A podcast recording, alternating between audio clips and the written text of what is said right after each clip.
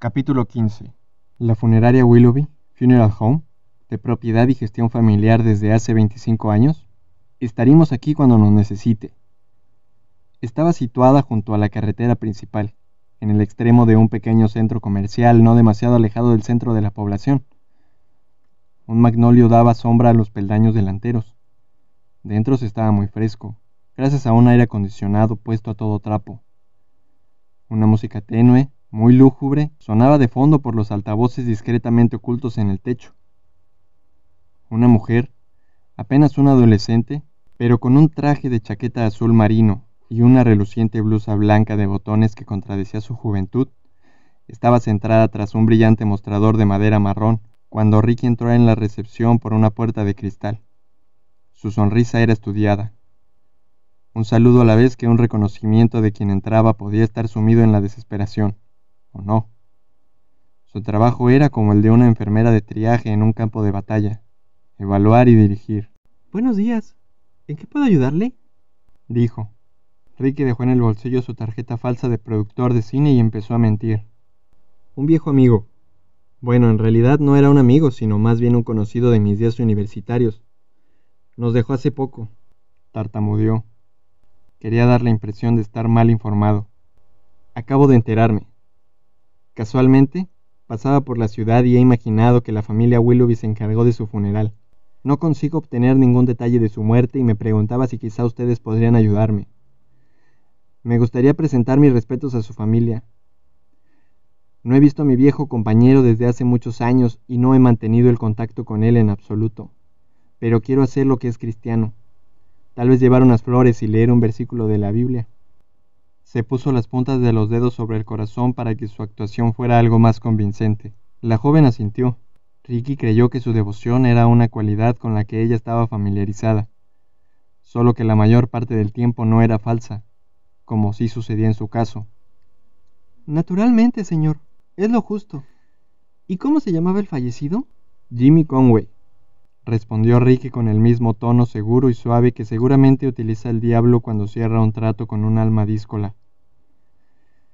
La joven inspiró profundamente. El nombre había sido una sorpresa, como una bofetada inesperada en la cara. Ricky vio que se sonrojaba un poco y que casi inmediatamente recobraba la compostura.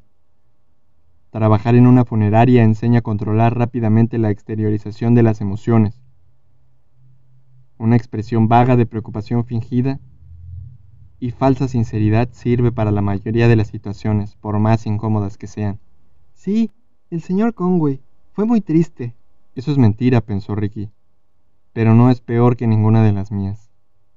Creo que será mejor que hable directamente con el señor Willoughby sobre esta defunción concreta, prosiguió la joven, alargando rápidamente la mano hacia un intercomunicador. Tal vez él pueda ayudarlo. Se parece a Uriah Heep, pensó Ricky mientras el señor Willoughby le señalaba con la mano un asiento para que se sentara ante su mesa. Dickens estaría orgulloso. El director de la funeraria era un hombre alto con el pecho hundido, calvo por la parte superior de la cabeza pero con una cinta de cabello plateada tras las orejas. Llevaba unas gafas de montura y un traje y corbata del mismo color, con una camisa blanca, sus zapatos negros estaban tan lustrados que relucían. Tenía los dedos largos, casi femeninos, y hechos para retorcérselos con una preocupación fingida. El señor Conway fue un caso muy poco corriente, dijo al ocupar su asiento. Señor, puede llamarme Frederick, respondió Ricky. Tener un nombre de pila que también puede ser un apellido tiene sus ventajas. Muy poco corriente, señor Frederick, repitió el director de la funeraria. Ricky no lo corrigió.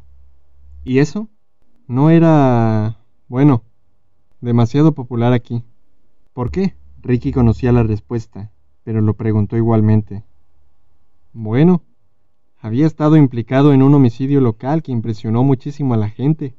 Dios mío, soltó Ricky, simulando sorpresa. Desde luego no tiene nada que ver con el chico que conocí en la facultad de farmacia durante la clase de estudios sobre la Biblia. ¿Implicado?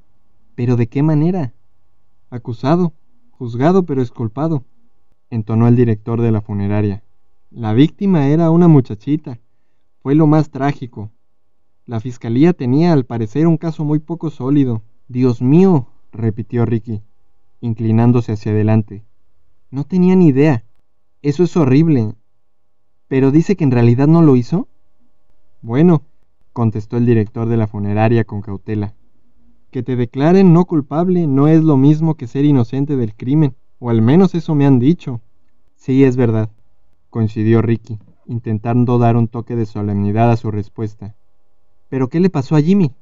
Pues, al parecer, salir en libertad del tribunal fue solo el comienzo de una serie de nuevos problemas. La gente no le hablaba. Perdió su trabajo en la cadena de farmacias. Aunque eso no fue ninguna sorpresa. Se dio a la bebida. Eso tampoco fue ninguna sorpresa. Cuando había empinado el codo, se jactaba de que ya nadie podía tocarlo. Pero si alguien le preguntaba a qué se refería, Simplemente sonreía y se limitaba a mascullar algo acerca de la prohibición del doble enjuiciamiento. Estuvo así un mes tras otro, bebiendo demasiado y hablando más de la cuenta, como si le gustara la mala fama de ser el individuo que se fue de rositas.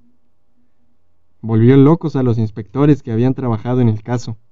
La mayoría de la gente creía que se cansaría de vivir aquí marginado, que recogería sus bártulos y se trasladaría a la gran ciudad.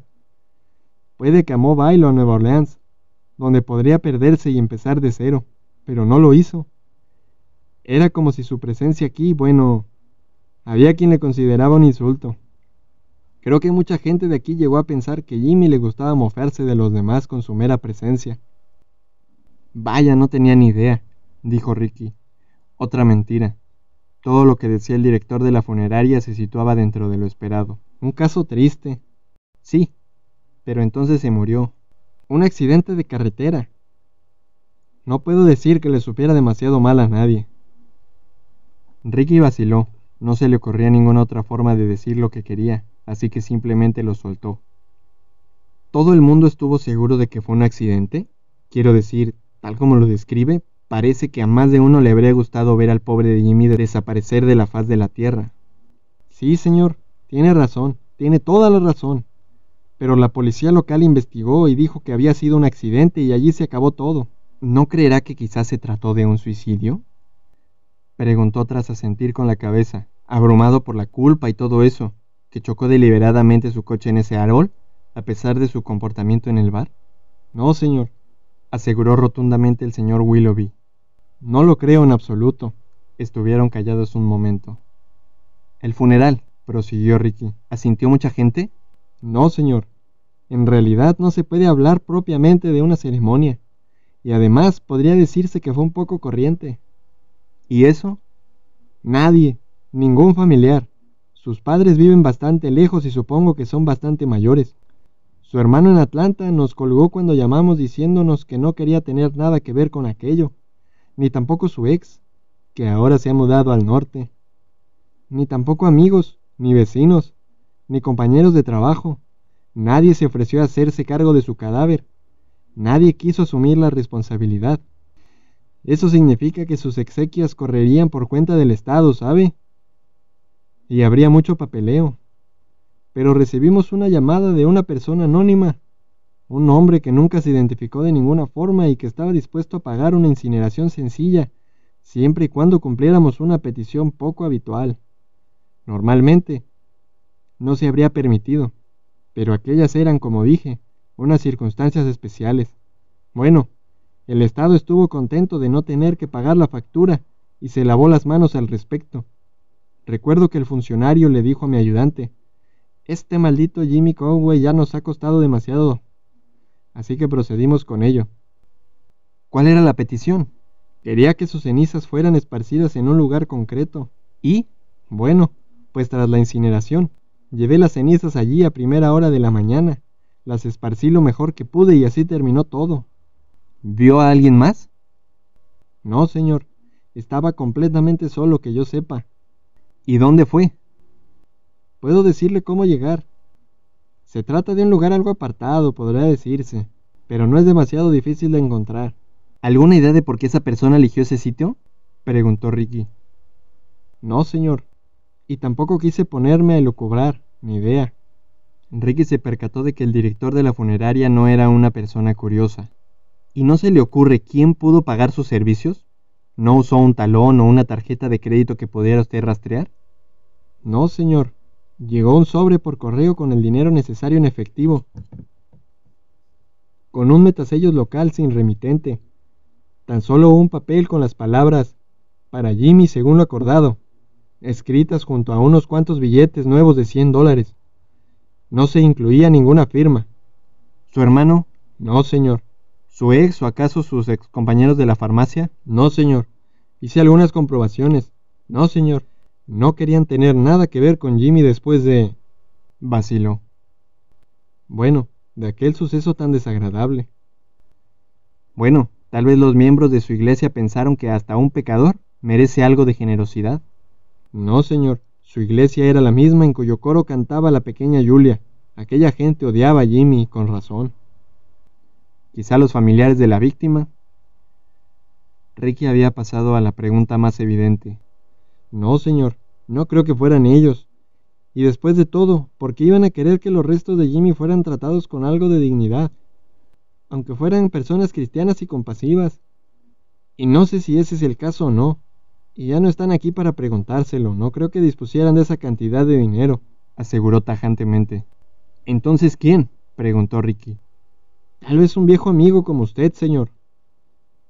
Pero alguien que quisiera mantenerse en el anonimato, por así decirlo, porque era probable que esto le valiera ciertas, ¿cómo decirlo?, críticas. Este sitio es lo bastante pequeño para que la clase de cotilleo y las miradas desagradables de los vecinos importen, así que, a mi entender, su identidad siempre será un misterio. No, no lo será, pensó Ricky. Yo tendré que averiguarlo. ¿Había pasado alguna vez algo parecido a esto? Empezó a preguntar Ricky, pero el director de la funeraria ya estaba negando enérgicamente con la cabeza. No, señor, nunca. En mis más de 20 años al frente de este negocio no he recibido jamás una petición ni un pago como este del caso de Jimmy Conway. Tosió una vez. E imagino que no es probable que reciba ningún otro igual. Ricky sacó el mapa que la bibliotecaria le había dado. Quizá podría señalarme el lugar, comentó. Por supuesto, respondió el director de la funeraria, alargando la mano hacia el papel. Si planea llevar flores allí y decir algunas palabras, el sitio es este, dijo, aunque no sé si hay palabras que puedan reconfortar el alma de Jimmy donde es probable que esté ahora. Ricky condujo el coche de alquiler por el campo, pasando junto a alguna que otra casa y granja, lejos de la modesta zona urbana de Dothan. Giró a la derecha, giró a la izquierda, otro kilómetro y medio por lo menos. Una vieja verja oxidada daba un acceso a un camino de entrada de gravilla que estaba acribillado de baches, sin el menor indicio de que nadie lo hubiera recorrido en años. Supo de inmediato dónde estaba exactamente. Ricky aparcó a un lado y bajó del coche. Hacía bochorno y sintió que el aire lo agobiaba. Despejado el cielo azul parecía empujar el aire abrasador hacia él. Empezó a sudar en cuanto se puso a andar. Imaginó que estaba siguiendo los pasos de Jack el destripador del oso de Parrington. La única diferencia era que ninguna muchacha jugaba con las fotografías junto a la tumba abierta y que no llevaba ninguna cámara de video en la mano. Pero las lápidas desgastadas y abandonadas eran las mismas que aparecían en el CD que había recibido Virgil. Pensó que los yerbajos no habían crecido mucho más de lo que había visto en el CD. Todo estaba en silencio salvo por el esporádico graznido de algún cuervo que se perdía entre los frondosos grupos de árboles que rodeaban la gran parte del cementerio. Dio un puntapié a un trozo de cemento del deteriorado camino, simplemente para hacer algo de ruido y no sentirse tan solo. El aire estaba en calma, tranquilo. Al principio tuvo la impresión de que alguien lo estaba observando. Después comprendió que solo se trataba de la inquietante sensación que pueden causar fácilmente los difuntos. Avanzó un poco más, intentando cazar lo que veía con lo que recordaba del CD. Se detuvo cuando estuvo seguro de que se encontraba cerca de donde había estado Jack. Echó un vistazo a su alrededor y vio que había tierra removida. Ahí es donde cavaste la tumba, dijo en voz alta. El sonido de su voz le pareció alejarse resonando. Contempló el sitio. Sabía que podía cavar allí y encontrar los restos de un mocasín de agua decapitada en el fondo. Pero, ¿por qué aquí? ¿Qué hace tan especial a este lugar? Tuvo una idea. Volvió rápidamente a su coche y sacó la mochila con el ordenador y las notas. Encontró la copia del mapa local que la bibliotecaria le había dado. Señaló con un dedo el lugar en el que se encontraba en aquel momento. Después tomó un lápiz y dibujó una línea hasta la casa a la que Julia no había llegado la noche en la que murió. Casi cinco kilómetros, carreteras secundarias. Echó un vistazo a su alrededor. Había un pequeño montículo en el deteriorado camino de la entrada, y las hileras de lápidas y monumentos funerarios en mal estado llegaban hasta un pequeño valle. Si viniera aquí en un vehículo de noche y apagara los faros, nadie me vería, pensó. Inspiró profundamente un aire que parecía estar hirviendo. Un lugar perfecto para asesinar a alguien, se dijo a sí mismo. Un lugar tranquilo donde matar a alguien. No se oiría ningún sonido salvo el ruido de la agonía, aunque la niña gritara, a pesar de que no pudiera hacerlo cuando la droga de la violación le hiciera efecto, no había nadie que lo bastante cerca para oír nada. Miró el mapa. Señaló con un dedo el lugar donde los Boy Scouts habían acampado y donde había encontrado finalmente a Julia. Seis kilómetros y medio más, tres carreteras secundarias más. Lo tenías todo planeado, ¿verdad? preguntó, como si las cenizas de Jimmy Conway, el farmacéutico infanticida, pudiera responderle.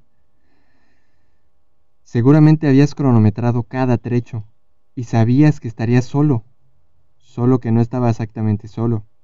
Tenía el cuerpo inconsciente de una niña de trece años a su lado, pensó. Ricky sabía que tenía que conducir el último trecho que se recorrió durante la última noche en que la pequeña Julia estuvo viva ver el lugar donde la habían lanzado al agua, pero titubeó, preocupado por un único pensamiento. ¿Cómo conocía Jack este sitio? ¿Cómo sabía que era aquí donde Julia había muerto y donde había que esparcir las cenizas de Jimmy? Sabía que si llegaba a responder esta pregunta, averiguaría quién era Jack. No se permitió confiar ni tampoco dudar. Estas dos cualidades contradictorias le parecían un lujo se percató de que estaba cayendo por el abismo de un asesinato y que éste era la cuna de otro que amenazaba con producirse. Tal como sabía gracias a las muchas terapias en las que había participado, estaba reuniendo los fragmentos de los recuerdos para poder saber lo que iba a suceder. Ya lo hiciste una vez, puede repetirlo, se recordó a sí mismo.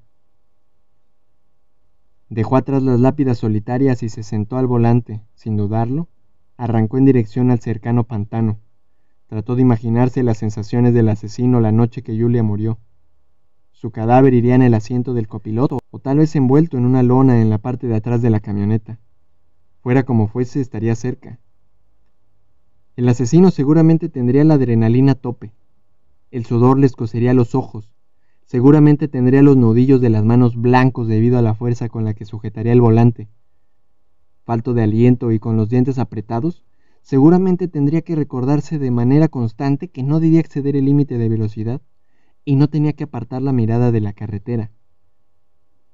El mensaje de no dejarse vencer por el pánico se mezclaría con la calidez de la satisfacción y el vacío de la consecución.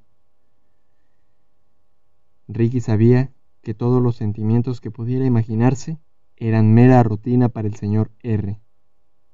Jimmy, sin embargo, era un principiante en el arte del asesinato, por lo que se habría visto obligado a controlar unas sensaciones nuevas, en las que el señor R ya era todo un experto. Y en algún lugar de esta imagen también encajaba Jack, solo que todavía no podía verlo. Pero, como el pantano al que se aproximaba rápidamente, sentía que estaba cerca. En el extremo de un diminuto aparcamiento de tierra en una zona ganada a un grupo de árboles, había una pequeña señal de madera que rezaba. Pantano de Ellis, 2 kilómetros. Área de acampana de Benfi, 4 kilómetros. Sendero de Radbon, 4.2 kilómetros. Es un largo trecho para tener que cargar con un cuerpo, dijo Ricky en voz alta, como si estuviera hablando con Jimmy, el farmacéutico, de pie, a su lado. Estaba solo y titubeante junto a los árboles. Veía el camino que se adentraba en el bosque. Los primeros cincuenta metros. hasta donde alcanzaba la vista antes de que el sendero girara a la izquierda. Eran llanos y anchos, y se encontraban en buen estado. Se percató de que, al igual que en el viejo cementerio, no era probable que los conductores que pasaban por la carretera vieran un vehículo estacionado en un rincón del aparcamiento. Estaba intentando sumar mentalmente todos los factores del asesinato. Noche. Oscuro como boca de lobo. Necesitaste una linterna, ¿verdad, Jimmy? pensó, y recordó que más tarde hubo tormentas en la región. Un asesino afortunado. La lluvia haría desaparecer las huellas. Recordó el informe de la autopsia. Julia era menuda y liviana, apenas 45 kilos. Jimmy iba habitualmente al gimnasio, medía más de metro ochenta y pesaba el doble que ella, y estaba acostumbrado a levantar pesos. La cargaste al hombro. Aún así es una buena excursión con un peso muerto. Pero cuanto más lejos pudieras llegar, más difícil le resultaría a la policía encontrarla. Eso te incitó a seguir adelante, ¿verdad? Hizo que su cadáver te pareciera más ligero a cada paso, no más pesado, concluyó. El calor había ido en aumento. Se desabrochó el cuello y se sacó la camisa por fuera de los pantalones. Llevaba zapatillas deportivas, lo que no era el calzado idóneo para el camino, pero tendrían que servirle. Inició la marcha a buen ritmo. No era un sendero difícil e intentó imaginárselo de noche. Unas cuantas curvas a la derecha y a la izquierda, unos cuantos puntos rocosos, pero básicamente un recorrido llano y embarrado a través del bosque. Tras instalarse en Miami, había hecho el Anhaiga Trail por los Everglades, como muchos turistas, y esta zona era parecida. Se dio cuenta de que aquel trayecto hasta el pantano no era difícil. Incorporó esa idea a las demás. Aislado pero asequible. Eras de aquí y creciste al aire libre, así que conocías esta zona, ¿verdad, Jimmy? Oyó que el difunto farmacéutico le decía al oído con acento sureño. Sí, señor. La conocía, y tanto que la conocía. Llegó a la orilla del pantano sin demasiados problemas. La luz se filtraba a través de los árboles y se volvía más brillante a medida que el espesor del bosque menguaba, a lo que acabó conduciéndole al lugar donde creía que el farmacéutico había llevado al cadáver de la niña. Había una pequeña franja de tierra junto a las aguas tranquilas y oscuras. Si tuviera una caña de pescar, probaría suerte aquí, se dijo. Seguramente el Boy Scout había pensado lo mismo. La lanzaría muy lejos para que el cebo de cuchara abarcara la mayor superficie posible. Hay percas grandes en estas aguas. Echó un vistazo a su alrededor en busca de serpientes y caimanes. No logró ver ninguno, pero eso no significa que no los hubiera. Un par de garzas blancas sobrevoraron el agua, elegantes, majestuosas, casi fuera de lugar en el sitio donde se había cometido un acto tan malvado. Observó cómo desaparecían hacia el horizonte. A lo lejos avistó las ramas retorcidas de los árboles que señalaban el borde del pantano y conducían hacia un muro de follaje verde. Más cerca de la orilla donde estaba, vio un tocón que se elevaba por encima de las oscuras y plácidas aguas.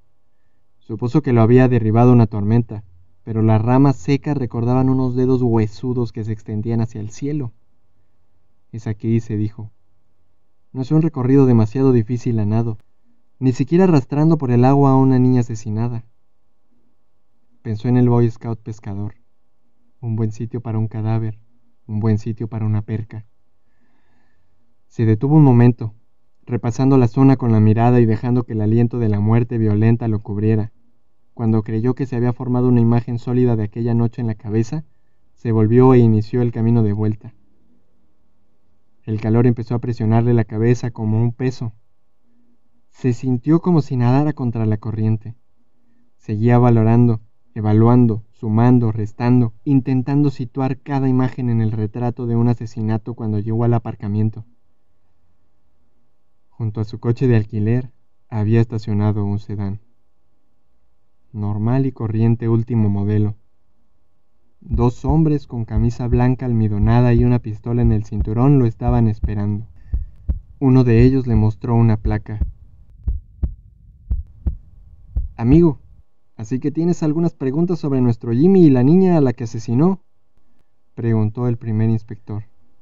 El otro se limitó a mirar a Ricky con frialdad.